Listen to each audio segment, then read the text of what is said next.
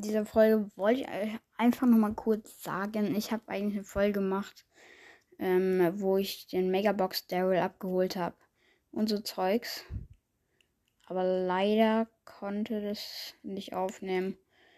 Und wir haben sogar drei Megaboxen ge, ge wie heißt es, geöffnet.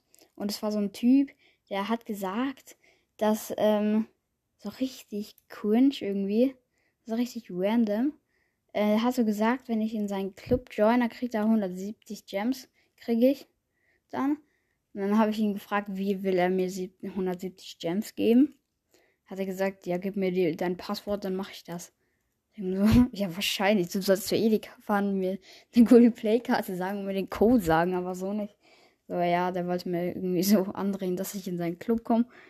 Ähm, ich habe mir erst auch in der Folge irgendwie nicht passiert.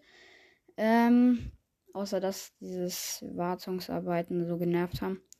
Weil ich in kein einziges Game reingekommen bin. Ähm, ja, aber sonst war es das mit der Folge und ja, das habe ich da gemacht. Hat nur leider nicht geladen. Das alltägliche Problem.